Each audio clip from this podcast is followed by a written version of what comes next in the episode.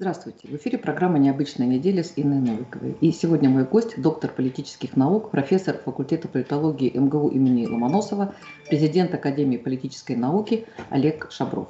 Здравствуйте, Олег Петрович. Добрый день. Да, говорим о событиях недели.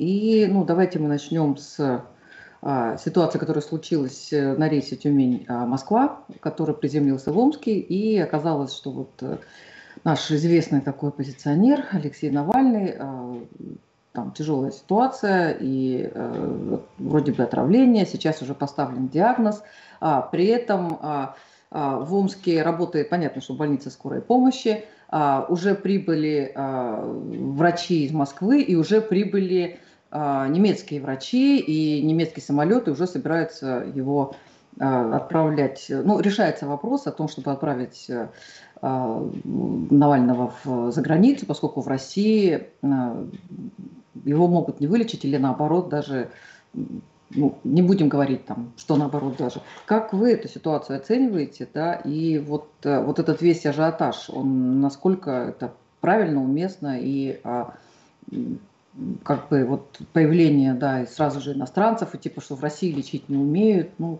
как-то, как вы это все видите? Ну, вы понимаете, очень трудно э, давать взвешенную оценку ситуации, когда информации мало, а эмоций очень много. Вот я слежу за этой информацией, но, к сожалению, к сожалению, трудно сказать. Здесь вариантов может быть очень много, начиная с того, что ну, я это называю синдром Ефремова, был, был э, был, был э, инсульт, вдруг нет инсульта. Вот, начиная вот от такого варианта, вот, э, и заканчивая вариантом тот, который, ну, э, который оппозиция оглашает, что его специально отравили, там хотели избавиться и так далее. Честно говоря, я вот до сих пор рассматривал Навального как, ну, пусть не обижается, но э, такого ручного оппозиционера. Вот, учитывая его участие в выборах 2013 года на пост мэра Москвы, когда его, его оппонента своего поддержал Собянин. Вот. Вспоминая, как он вел свою кампанию на президентских выборах, фактически он работал на разрушение оппозиции. Ну, а как бы то ни было, вот я не вижу особых причин у Кремля, как это часто говорят, э, избавляться от Навального. Он большой опасности не представляет. Ну, если это действительно э, кто-то попытался от него избавиться, ну, это может быть, может быть, он э, раскрыл то, так сказать, чего не надо раскрывать. Ну, какой-то влиятельный бизнесмен, который не хотел, чтобы он придал огласке какие-то из его, так сказать, результатов своих изысканий. Вот э, мне кажется, вот это, если это действительно отравление, и если это не, так сказать, э, ну, бывает, случайно человек отравится, всякое бывает. Вот, если это отравление целенаправленное, то ну, наиболее вероятно, это мог быть некий э, представитель бизнеса, который не хотел огласки э, тех исследований, которые провел Навальный. Но это как наиболее вероятная версия. Еще раз повторяю, здесь сейчас вариантов столько, что трудно определить конкретно. Я думаю, что э, забота э, Германии об этом, э, привлечение немецкого самолета. Но я думаю, что здесь больше пиар, чем попытки спасти жизнь. Если он действительно в тяжелом состоянии, то, скорее всего, да еще и в коме, если он, то э, транспортировка могла его убить просто. Поэтому врачи правильно сделали, что Э, так сказать, оставили его в больнице.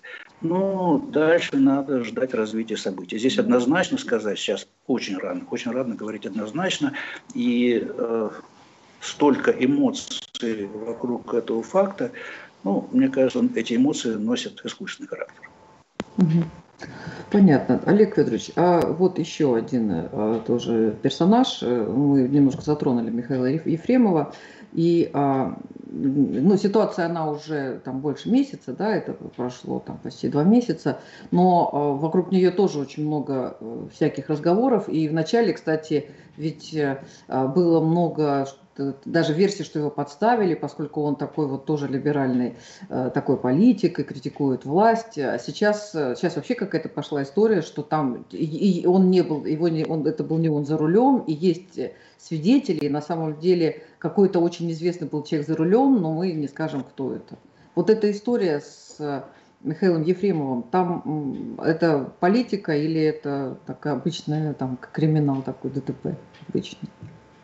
Ну, то, что это ДТП, это очевидно. То, что необычное э, и так сказать, последствия этого ДТП, так сказать, к сожалению, э, таковы, что их обычными считать нельзя.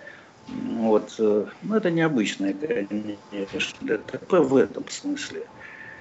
Вот. Что касается вот того, что вокруг этого происходит, мне Ефремов больше нравился в начале, когда он признал свою вину вот, и э, попытался каким-то образом э, ну, как бы, ну, сделать максимум для того, чтобы э, загладить ее, если это возможно в этой ситуации. Он повел себя как мужчина тогда. Вот, когда же началась, начались попытки, так сказать, уйти от ситуации. Видимо, эта э, линия навязана адвокатом. Вот, мне кажется, она, она только, скорее всего, усугубляет ситуацию. Вот. Но я должен сказать, что здесь я не понимаю одной вещи, простой вещи. Должны были остаться отпечатки пальцев. Никаких свидетелей здесь и не надо было бы. Если На руле вы имеете в виду? снял отпечатки. На руле, конечно. Кто-то был, значит, должны быть отпечатки пальцев на, э, на руле. И никто нигде это не понимает. Я не понимаю, почему. Вот, поэтому, ну, однозначно сказать нельзя. Я не очень э, верю, ну, так как показали не очень трезвым свидетелям, которые точно ничего не помнят, ничего не знают. Еще вот, и плохо видят. Всего, ну, да еще и плохо видят, к тому же, да.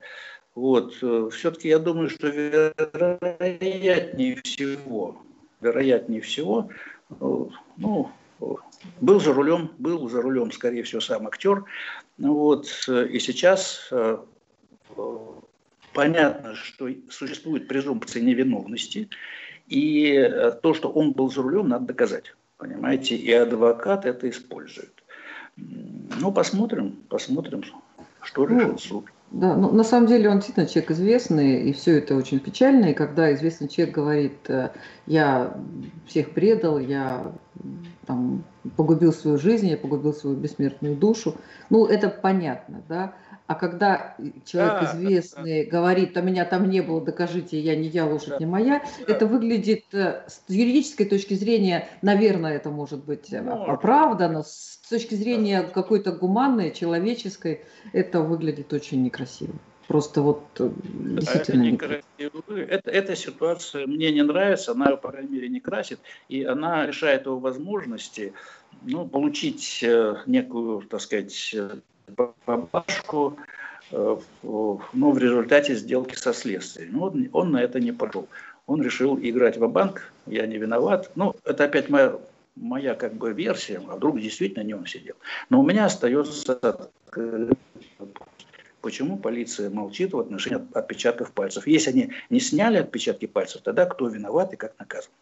И почему не сняли отпечатки пальцев? Ну, у нас были ситуации, когда вдруг да. Э, пропадали записи камер, да, в нужном ну, месте. к сожалению, бывает. Да, к такое сожалению. бывает. Да, техника. В данном случае, слава богу, камеры не подвели. Ну, еще было много записей посторонних, так сказать, не, не государственных. Да, да, да. да. да.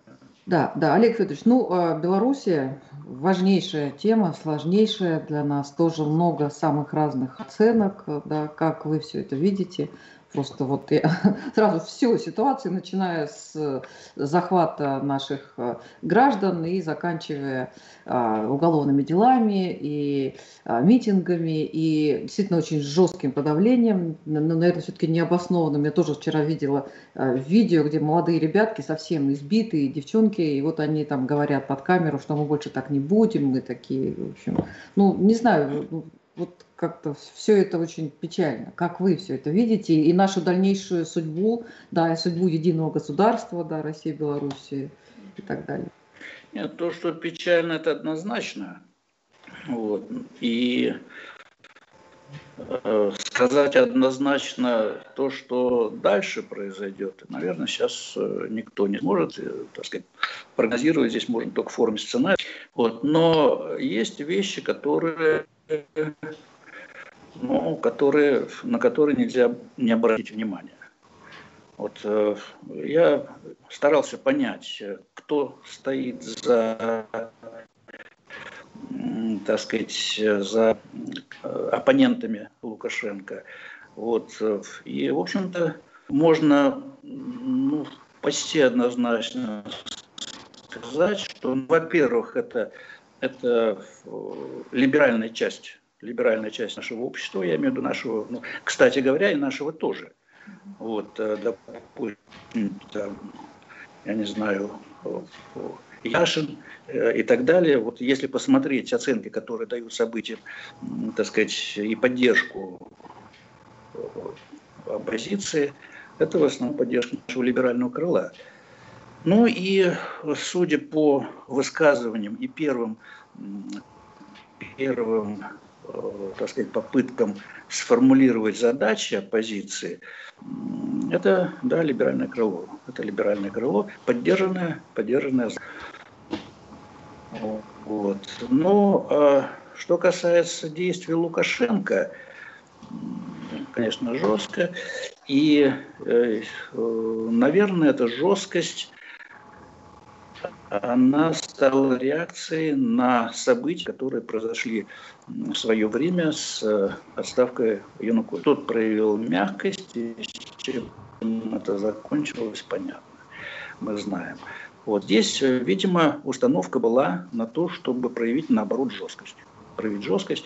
Ну, да, я думаю, что э, даже если учесть, что многие кадры, которые появились в сети, они э, носят фейковый характер, вот, то все равно многое говорит о том, что э, слишком жестко действовала полиция. Интересно, интересная здесь позиция России. Вы знаете, об этом говорит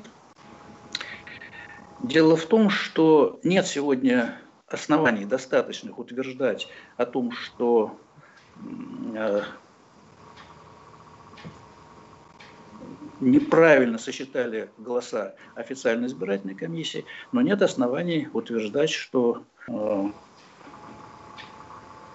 оппонент, конкурент набрала э, столько голосов, на что она претендует.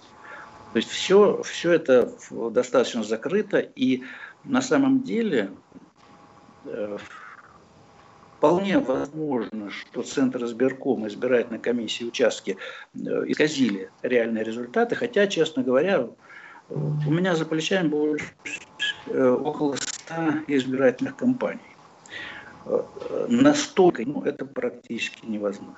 Ему говорят, что оппозиция говорит, что там 20% за, за Лукашенко, а официально 80%. Просто технически. Вот. Что касается 80% у Татьяны, вы знаете, эти, что удивительно, эти 80% подтверждаются экзитпулами. Это у Светланы Тихановской? На да, да. Ой, Светлана, извините. Светлана да. Вот, почему Татьяна. Да, Тихановской. Вот. Э, эти 80% это результаты экзитполов на зарубежных избирательных Насколько можно, так сказать, этим экзитпулам доверять? Значит, я, это тоже вопрос, понимаете, и что интересно, эти экзитпулы организованы инициативной группой экзитпул. Э, э, и организатором стал Михаил Рубин. Это заместитель, э, заместитель главного редактора издания э, «Проект Эхо Москвы». Он же журналист «Дождя». Я почему говорю, что вот это либеральное и российское общество в основном поддерживает оппозицию Лукашенко. Но что меня очень заинтересовало интересует. Эхо Москвы – это дочка «Газпрома», нашей государственной корпорации. И хотя по уставу э, Эхо Москвы, редакция Эхо Москвы проводит самостоятельную политику, все-таки в Совете директоров Эхо Москвы четыре директора из девяти. Это то есть получается так, что экзитпулы Беларуси на участках, зарубежных участках, эти выборы, ну, косвенно организовать. И когда говорят, что зарубежные наши коллеги вмешиваются в выборы Беларуси, я в такой сложной ситуации дать оценку, э, почему и наши государственной компании, ну, так сказать, ну, тоже, в общем-то, поддержала позицию. Это как? Поэтому... Ну, Олег проблем... Федорович, извините, Вопрос, я вас перебью. Вопросов Вы... возникает много. Да. Я перебью вас, вы просто говорите, почему поддержали оппозицию. Вы просто послушайте, что говорит эхо Москвы внутри России, и вы да поймете, что... Да, да в том и дело. Я говорю, что у меня давно вызывает вопрос, почему эхо Москвы – это дочка «Газпрома». Ну, пусть бы они были чьи угодно другие. Ради бога, пусть они говорят то, что говорят. Но причем, причем здесь «Газпром»? Ну, это, вот. это, это давняя тема, это ну, давние вопросы, не только вы задаете эти вопросы. Да. да. Но проблема-то в том, что в данном случае зарубежное вмешательство в выборы э, в президента Беларуси было с обеих сторон. С обеих сторон, причем с обеих сторон на стороне оппозиции. Вот это очень интересно, но это надо еще думать, анализировать и понять, что там происходит. Что касается перспектив, ну, сейчас э, смягчил позицию Лукашенко, немножечко, наконец, э, и э, оппозиция решила ввести, в, так сказать, свою кампанию в правовое русло, потому что, вы знаете, это, вообще говоря, это плохая как бы ситуация, причем она тиражируется, когда юридические вопросы решаются на улице. Они не должны на улице решаться. Есть процедуры, есть суды, есть избирательная комиссия, суды. Если надо, так сказать, обратиться к ЕС, ну, пожалуйста, есть Европейский суд по правам человека. Пройдите инстанции, обратитесь туда. Я не вижу правды, вот честно говоря, ни с той, ни с другой стороны. Единственное, стороне Лукашенко правда, потому что состоялись выборы, пока эти как, результаты выборов никто не отменил, вот, и пока он функционирует. Но то, что он ошибки допустил, это, мне кажется, определенно. Ну, как, это знаете... будет, как это будет дальше развиваться, но ну, наконец-то, наконец-то вроде бы решил проявить себя союзное государство. Но, правда, Тихановская, насколько я вот э, читал сообщение, не знаю, так или нет, она как бы наконец-то высказалась по тому, как она видит перспективу, что э, союзное государство нужно ликвидировать. Но пока оно существует, пока существуют договора, ну вот, и в соответствии с этими договорами, может быть, как-то повлияет на ситуацию союзное государство. В юридическом плане это, ну, как бы правомернее, чем вмешательство в дела суверенного государства со стороны Европейского Союза, там, санкций там, и так далее, и так далее. Ни в каких случаях санкции это не правовое решение вопроса. Ну, не правовое решение, тем не менее, санкции, как мы видим, активно используются. Да. Да? И при этом говорят, да, санкции не работают, но их нужно усилить. Это такой вот э, тренд да, последних, наверное, пяти лет, начиная с 2014 года. Ну вот, а, говоря о Тихановской, она вроде как сказала, что Крым а, фактически, он юридически украинский, фактически российский, она за мир, она там за, она мать, она за, а, за семьи. Ну, при этом вот а, тут же она оказалась в Литве. Литва, мы сами понимаем, что думает о союзном государстве и вообще о России. Да, но при этом вот тоже такая информация сейчас пошла о том, что Светлана Тихановская встретилась э, с таким философом, в кавычках, Бернар, Бернар Анри Леви. Он идеолог цветных революций, и там, где он появлялся, обязательно начиналась какая-нибудь кровь, вторжение, нестабильность. Вы знаете, о ком я говорю. Он был и а, и в Ичкерии поддерживал, да, и а, в Грузии требовал давить на Москву, и а, он а, и в 2011 году, и когда ситуация в Ливии развивалась, он тоже там был да, и, в, и с Асадом он э, тоже там давил и требовал разобраться жестко в 2013 году, и в 2014 году на Майдане тоже был, и тут он встречается с Светланой Тихановской. Да, и, ну, вот, а что, случайно. случайно. Случайно, случайно, вот мимо проходя, понимаете, и сразу же как бы возникают, э, да, вот вопросы, а все-таки а насколько самостоятелен этот политик, э, если ее можно назвать политиком, кстати, да, и а, чьи интересы стоят а, за ней. Вот как вы, ну, как вы во, оцените? Во, во всяком случае, то, что не интересы России, это вот. Она уже обозначила это и в своих, э, так сказать, первых, э, что ли, выступлениях, в которых она стала определять, наконец, свою политическую позицию. Ну и исходя из того, что сегодня, так сказать, кто, кто так сказать, э, составляет оппозицию сегодня в Беларуси. Вот. Ясно, что это не в интересах России. Вот. Ну, а что касается, кто непосредственно интересанты – ну, здесь, я думаю, что много интересантов и глобальные элиты, которые, э, которые заинтересованы в том, чтобы создавать очаги нестабильности. Потому что я полагаю, один из прогнозов, как бы, который можно сделать, что если э, победит оппозиция, вот, то мы получим еще одну горячую точку на своей игре. Я думаю, что так. Еще один Майдан. Ну, Вроде того, да. Может быть, он будет по-другому называться, может быть, как-то по-другому организован. Это будет горячая точка. Там не успокоится после победы оппозиции. Там не успокоится ситуация. Вот. Поэтому что, кто здесь конкретно интересанты? Вот. Это и Соединенные Штаты, и Европа, и глобальные могут быть. Ну, как говорили в Древнем Риме, Риме ищи вот. Да, кому выгодно. Когда, да, да, кому выгодно. Вот. Ну, с другой стороны, конечно, это не, не обязательно, так сказать, не обязательно они организовали, но выводы из этого надо делать, потому что эти ситуации и на Украине, и в Беларуси эти ситуации готовятся годами. Готовятся годами. Готовятся, причем просто годами, это больше 10 лет, вот, готовится через систему, через э, социальные сети, через э, учреждение культуры. Это все готовится. И вопрос, конечно, еще возникает, он возник уже по Украине, а что там делают наши дипломатические представители, понимаете? Вот. Э, это по сути дела, мы эти площадки оставляем свободными. И надо приглядеться в этой связи, надо приглядеться и к нашей системе образования, и к нашей системе культуры.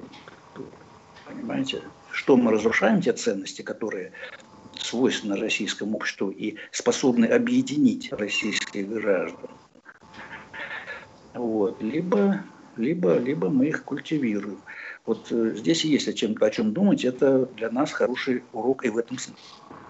Ну вот э, непонятно, эти уроки мы воспринимаем или нет, потому что если говорить про Украину, то там, э, вы говорите годами, да, там годами, а то десятилетиями была антироссийская политика, потому что в 90-е годы мысли там не могло возникнуть, что Бандера герой, там. Даже этих другого слова, кроме того, что он преступник, не было. А теперь, вот видите, шагает вся Украина да, под знаменами.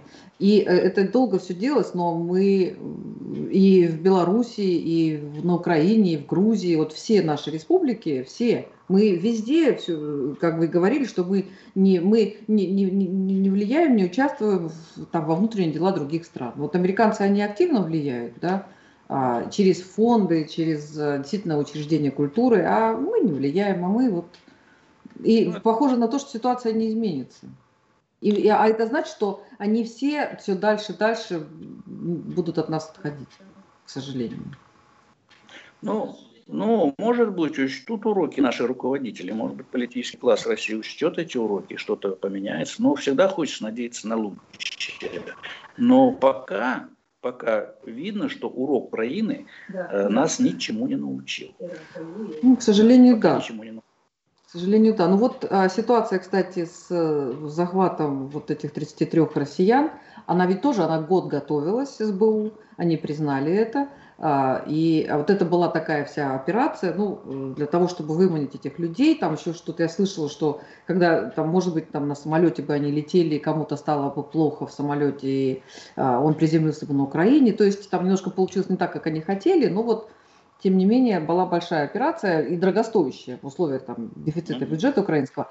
А сейчас э, вот, тоже стало известно, буквально там днями ФСБ сообщила о том, что а, она э, помешала СБУ похитить в России одного из лидеров ополчения Донбасса, вывести его на Украину, причем а, э, да, причем а, похищение готовил сотрудник СБУ, СБУ, СБУ который, а, причем это стоило 200 тысяч долларов.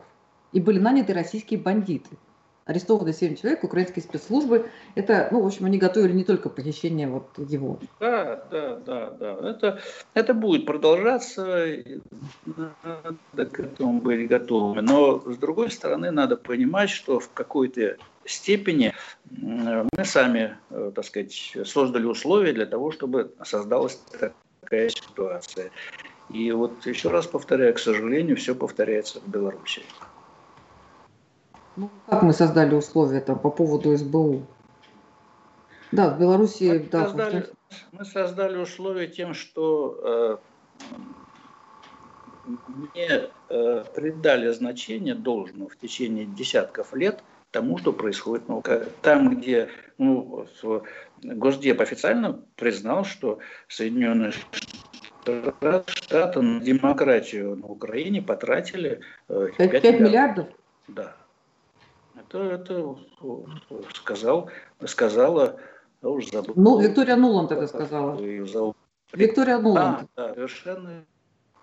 Да, она потом бегала с так печенюшками. Что, да, да, да. То есть Соединенные Штаты работали, а наши послы, там, я не знаю, кто еще должен этими вопросами 5, не 5 миллиардов, но какие-то средства надо вкладывать. Я думаю, что сейчас мы на отношения с Украиной тратим больше средств, чем можно было бы потратить на информационное противоборство до 2014 года. Да, ну вот в Башкирии тоже возникла такая, как это, конфликт с властями, да, а, коллектив, со, со, содовая компания – она разрабатывает какую-то уникальную гору Башкирии Куштау, это символ Башкирии, было их э, четыре горы, теперь осталось три, и вот, значит, одну тоже хотят там сравнять с землей, а при этом а, глава Башкирии разрешил разработку этой горы предприятию, там просто жесткое противостояние, и полиция, и люди, и уже тут вмешались и Галкин, в общем, очень красиво, очень все очень убедительно рассказал о том, что там богатые люди никак не могут наесться, и как-то нужно, в общем, сохранять свою страну. Вот, ну и туда уже уже, я так понимаю, не только местные активисты э, там участвуют, уже тоже туда появляются и а, люди разных иных, так сказать, специальностей. Ну вот. да, понимаю, но здесь это другая тема, это другая тема, это варварское отношение к природе. И то, что происходит на Е, и таки, таких э, примеров, к сожалению, в России, это и Байкал, вот это и сибирская тайга. К сожалению, к сожалению, мы относимся к природе так, как будто России осталось жить ну, лет 50 максимум. А дальше нам, понимаете, что будут делать наши дети и внуки вот, в России, которая, так сказать, без лесов, без э, воды пресной, я не знаю. Тут, э, к сожалению, к сожалению, сегодня сегодня сиюминутные бизнес-интересы превалируют над государственными интересами. И Башкирия – это еще один тому пример. Хорошо, что люди это понимают. Хорошо, что люди это ну да, как-то мы к, экологам относились так э, с некой долей скептицизма, там еще после Химгинского леса, да, когда вроде говорили про экологию, оказалось, что совсем дело не в экологии. И много таких историй, когда начинается про природу, а заканчивается там совершенно другими лозунгами, да. Ну вот э, в данном случае действительно у нас э, ну, когда мы видим, да, и уничтожаются и красивые парки, да, и строятся там и торговые центры, и а, да. жилые массивы, то, что можно продать, что, да, что территорию, что ее надо продать и э, монетизировать. Но это, к сожалению, ну, мы же хотели общества э, цивилизованных потребителей. Вот, э, наверное, у нас теперь да. общество цивилизованных каждый, потребителей. Каждый вкладывает слово цивилизованный э, свое содержание. Вот. Это, это не наша цивилизация. Это не свойственно российской цивилизации, то, что сейчас происходит. Ну и вообще надо иметь в виду, вы коснулись экологической проблемы, надо хорошо уже отдавать себе отчет, э, что в том, что антропогенная нагрузка на планете в целом, не только в России, достигла своего предела. Ну, даже не, не просто достигла, она уже превзошла. Поэтому относиться сегодня к природе нужно очень крайне бережно. Крайне бережно потому что это ресурс, это то, что мы оставим своим детям. Очень жалко, что а им тоже захочется, им тоже захочется и отдохнуть, и покушать, и дышать свежим воздухом, и пить пресную воду. Угу. Ну так, ну видите, это, может быть, это так все абстрактно, да, хотя уже очень много свидетельств того, что необратимые изменения и в Антарктиде, и в Арктике, и в Антарктике, и в Гренландии, и а, озоновый слой. Ну, озоновый слой там вроде как-то что-то восстановилось, да. какая-то появилась еще какая-то дыра непонятная, магнитная. То есть, с другой стороны, ну, жизнь, она всегда была сложна, опасна, и в XII веке, и тысячу лет назад там они, у них не было проблем экологических, у них были такие проблемы, что не дай бог нам знать эти проблемы. Те, что были там тысячу, тысячу лет Нет, назад. Но были, были э, экологические проблемы, и обледенения были, и прочее, но дело в том, что сегодня это как раз не природа виновата. Сегодня виноват в большей степени сам человек. Мы сами себе пилим суп, на котором сидим. Ой, ну, да, мы очень надеемся, что все-таки, да, что все-таки как-то разум, да, возобладает. Давайте надеюсь, мы... Надеюсь, что да, надеюсь, что да. Да, да. Ну, а еще мы с вами не поговорили, а, это немножко не, в, не, в, не внутренняя политика, а внешняя. Значит, тут э, в течение в Нью-Йорке, в течение недели неизвестный мужчина забрасывал камнями генконсульство России в Нью-Йорке. Причем, значит, угрожал убийством, значит, там. А, и этого человека задержали. Ну, как, ну, представляете, камнями там бросать, да? А, хотя у нас была история в Киеве, там вообще было еще веселее. Вот, его задержали. А, он, э, его сразу задержали, подержали немножко, отпустили. И этот человек продолжал забрасывать генконсульство камнями. Ну, причем он, то есть э, человек ходил как на работу неделю, вот потом пропал. Да. И все, как бы, вот такая вот история, даже как-то, я даже не знаю, как комментировать, ну, сумасшедших всегда, наверное, бывает. Да, ну... Э, я, я, я так вот в этих случаях вспоминаю слова Маяковского. Если звезды зажигаются, зажигаются на небе, значит, это кому-нибудь нужно. Значит, Раз хочет, чтобы они были. ему не препятствует, значит, кому-нибудь кому значит, кому-нибудь нужно. Да. Ну и вот э, когда-то мы начинали с международной политики, а сейчас мы давайте заканчиваем да, международной политикой. Вот то, что происходит сейчас э, в США, и Джо Байден официально согласился значит, на выдвижение президента демократической партии, с другой стороны Трамп, и он говорит, э, ну, в общем, да, Джо Байден пообещал, что он, когда станет президентом, страна преодолеет эпоху тьмы, Трамп, естественно, это олицетворение тьмы. Ну вот э, а, вопрос, а, как это, что это для нас? Мы думали сначала, что Трамп э, большой друг России, оказалось, что совсем небольшой друг. А Байден так, а Байден так вообще, который Майдан делал. Ну, да. сразу, сразу должен как бы оговориться, друзей в политике, тем более межгосударственной, не бывает. Государства создаются, исторически возникли не для того, чтобы дружить, а чтобы обеспечить э, функционирование общественной системы, ну, для своих собственных граждан. Пусть там для бизнеса или там социалистической, для не важно для своих граждан. Поэтому друзей между государствами искать не надо. Когда говорят, что ты тот же э, Лукашенко, вот он, так сказать, не, не, дружественный по отношению к нам поступает, в чем-то э, надо понимать, что он работает на своих граждан, а не на российских. Так же, как наше государство должно работать на наших. Вот. Что касается, э, как бы, что лучше, что хуже, я бы сказал так, э, все хуже. Э, Трамп – это Америка Фест. Трамп, его и лозунг предвыборный, который он реализует сейчас, это интересы Америки прежде всего. Странно, что об этом приходится говорить, но, видимо, приходится.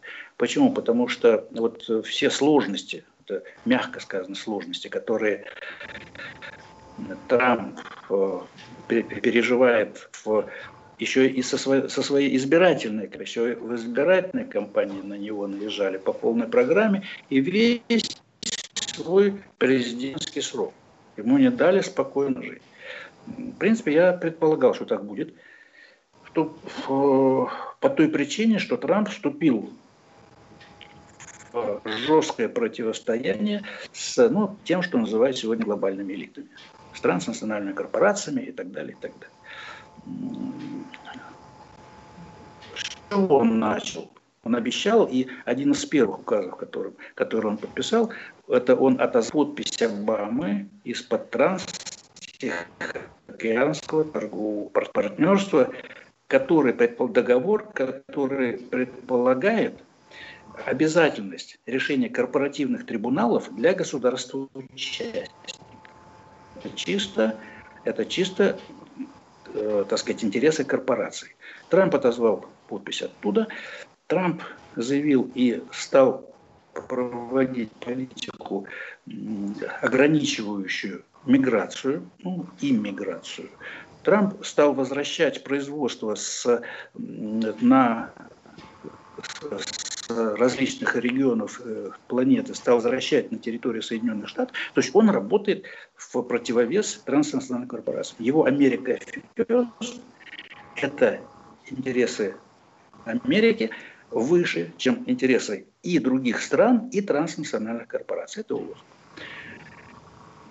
Что касается демократов, то здесь совершенно обратная позиция. По, по всей видимости, демократы э, там влиянием пользуются ТНК, ну или глобальные элиты. Обычно, когда говорят глобальные элиты, вот говорят о конспирологии там какой-то. Сегодня уже нет никакой конспирологии. Вот. По сути дела, вот экс, американские эксперты противопоставляют политику Трампа, это две разные политики. Есть политика глобальных элит и есть политика Трампа. Что для нас лучше? Что для нас лучше? Прошу прощения, у меня что-то самое что для нас лучше, что хуже? Э, не Соединенные Штаты не интересуют интересы России ни транснациональная корпорация, им тоже интересы России. Каждый борется за, э, так сказать, свои интересы. Но мне казалось бы, что в условиях, э, в условиях э, когда есть все-таки противовесы даже таким сильным государствам, как Соединенные Штаты Америки, есть, которые начинают потихонечку приводить Соединенные Штаты, так сказать, в равновесие.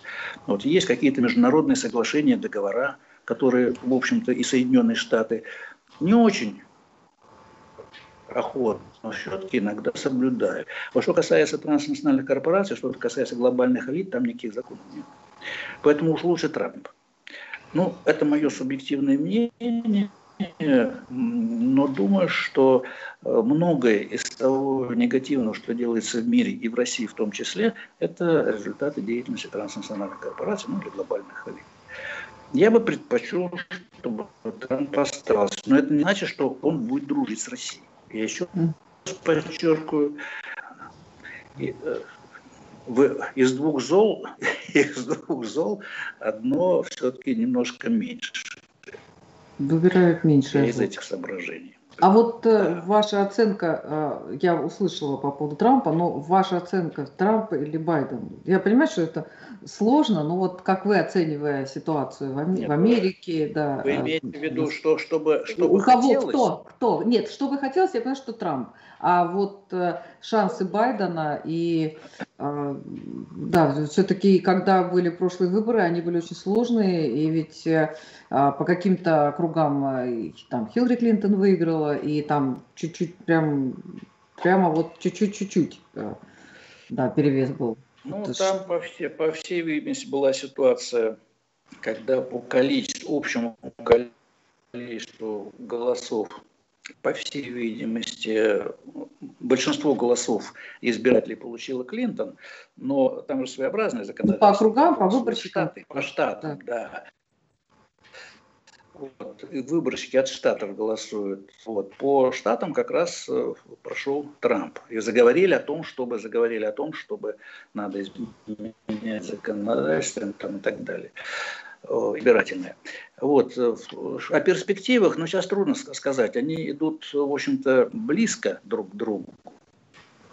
Против Трампа работает работает э, та ситуация, в которой, в общем-то, э, он не очень э, и виноват. Это пандемия, это экономический спад, вот, связанный с пандемией.